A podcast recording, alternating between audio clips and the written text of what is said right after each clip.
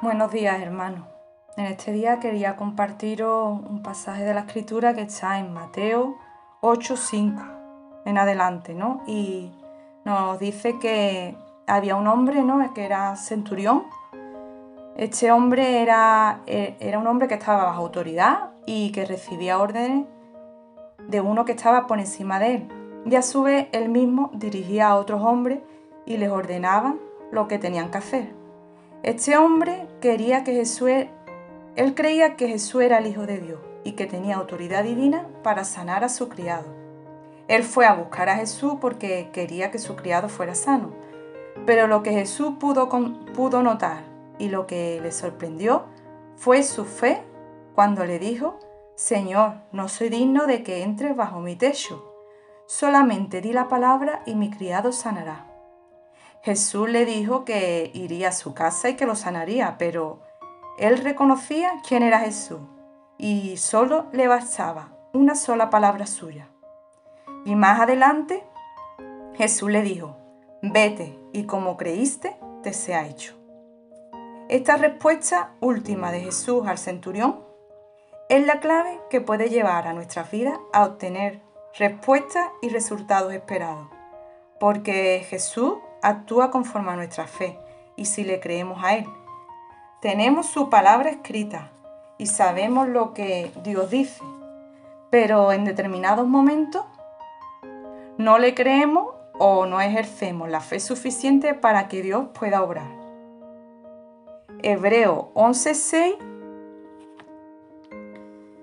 nos dice, pero sin fe es imposible agradar a Dios, porque es necesario que el que se acerca a Dios crea que Él existe y que recompensa a los que lo buscan. Quizás nos dejamos, nos dejamos enredar por lo que ven nuestros ojos o por lo que podemos escuchar a nuestro alrededor.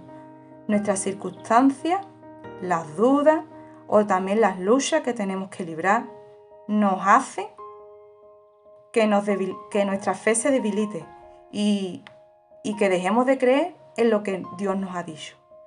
Creer en Dios no es solo saber que Dios existe y que su palabra es la verdad. Creer es vivir su palabra, es accionarla dentro de nuestra vida y que podamos llevar a cabo lo que Dios dice, obedecer sus mandatos y tener la certeza de que Él nos ayudará y nos, y nos recompensará porque hemos decidido hacer su voluntad. Creer en Dios también nos tiene que llenar de paz y descanso porque sabemos que Él tiene el control de todo lo que nos pasa y que estará a nuestro lado en todo momento. Segunda de Crónicas 20:20 dice, Creed en Jehová vuestro Dios y estaréis seguros. Creed a sus profetas y seréis prosperados.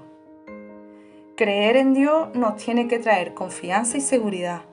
Y es la única manera en la que podemos prosperar y crecer espiritualmente contando también con la ayuda de los siervos y pastores que Dios ha puesto a nuestro lado para edificar y ministrar nuestras vidas, porque Dios se usa también de ellos y, y como cuerpo que somos los necesitamos. Y como en todo, la decisión de creerle o no es de uno mismo. Tú decides continuamente con tus actos, con tus palabras, con tu manera de vivir, si crees en Dios o si todavía no has decidido creer plena y absolutamente en Él. Que el Señor, que el Señor nos ayude y nos aumente la fe para que podamos creer y nuestra fe le maraville como le pasó con el centurión. Y así Él pueda obrar de manera poderosa en cada uno de nosotros. Y como sabemos que Dios no tiene límite y que Él puede hacerlo todo, Mateo 9:23 nos dice que si puedes creer, al que cree todo le es posible. No dudes, creen y cree en lo que Dios tiene para tu vida. Que el Señor te bendiga.